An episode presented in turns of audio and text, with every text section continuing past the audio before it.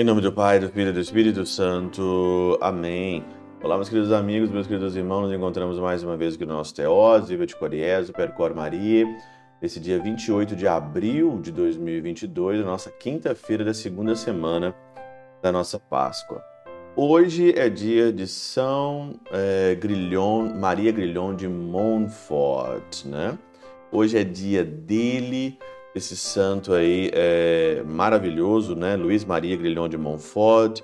Quem de nós aqui talvez já não leu, né, o tratado, né, da verdadeira devoção de São Luís Maria Grilhon de Montfort, a intimidade que ele tinha com Nossa Senhora, que ele tem com Maria, né? Eu sou consagrado é, a Nossa Senhora pelo método de São Luís Maria Grilhon de Montfort e eu vejo que isso não tem problema nenhum. A gente encontra alguns padres aí, algumas pessoas que vão contra a, a verdadeira a consagração. Isso é uma bobagem, mas imensa, né? Você ir contra algo que é bom dentro da igreja, que as pessoas querem viver a radicalidade, que as pessoas querem ser santas e o povo vai atrás, acha que é exagero. Acho que é exagero. Não, que exagero, meu Deus, que exagero. A pessoa é consagrada, ela anda com a correntinha. Nossa, que exagero. É. A pessoa na boca de fumo, ela pode cheirar, ela pode usar o tanto de droga que ela pode, né? Que não é exagero. A pessoa pode aí é, andar com cinco, seis homens, né? Pode viver uma vida promíscua na parte sexual, que isso é modernidade, que isso é moderno, que é isso que eu não sei o que, né? Para o mundo, então, a pessoa pode ser radical no mundo, radical, pode pintar e bordar. Aí quando alguém na igreja quer fazer alguma coisa que é certa, alguma coisa, quer fazer uma novena, quer andar certo, o primeiro impasse vem dentro da igreja gente que não sabe de nada, gente que não lê, gente que é ligado ao progressismo, ligado à teologia da libertação, ligado a esse mundo doido que nós vivemos aí, e aí impede uma alma de salvar. Mas você, você legislador, você que não gosta das coisas santas, fica tranquilo. Tem um lugar muito bom para você no inferno. Você que atrapalha as pessoas de irem para o céu.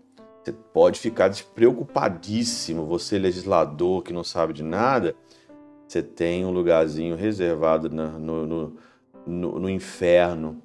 Hoje aqui diz isso mesmo no versículo 36. Aquele que não acredita no Filho, aquele que acredita no Filho possui a vida eterna. Aquele, porém, que rejeita o Filho ou rejeita as coisas do Filho, não verá a vida, pois a ira de Deus permanece sobre eles. A ira de Deus, no evangelho de hoje, a ira de Deus permanece para aqueles que trancam, é os famosos tranca-rua, né? que impede os outros de serem santos, que impedem os outros da radicalidade da fé. Esses são os verdadeiros tranca-ruas, que tem muito aqui, infelizmente, dentro da igreja, e vai um tanto de gente aí. E é por isso que aqui São João Crisóstomo, Santo Agostinho diz aqui claramente que o Senhor veio, deu a vida por nós e aquele que recusa crer no Filho merece o ver pesar sobre a ira de Deus, merece, diz Santo Agostinho. Porque o Filho de Deus foi anunciado, está no nosso meio, você sabe, você conhece as coisas certas, mas mesmo assim, se você rejeitar, por interesses pessoais, por ser o gostosão, por ser o bom da boca, por ser o mais agradável, por receber interesses pessoais aqui, né? Tem gente que é do contra porque vai perder a boquinha, porque vai perder o cargo dentro da igreja, porque não vai sair naquela paróquia de ouro, né?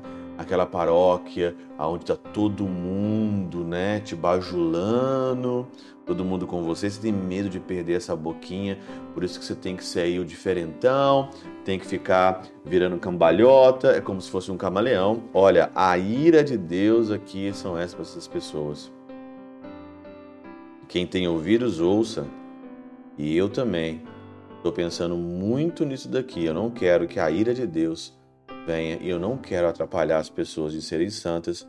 Eu não quero Se, ela, se elas querem ser radicais, amém, que sejam mesmo de fato radicais. Por que, que não pode ser radical para Deus? Por quê? Porque tem que ser convencional? Tem que ser legalzinho? Por quê? A troco de quê? A troco de quê?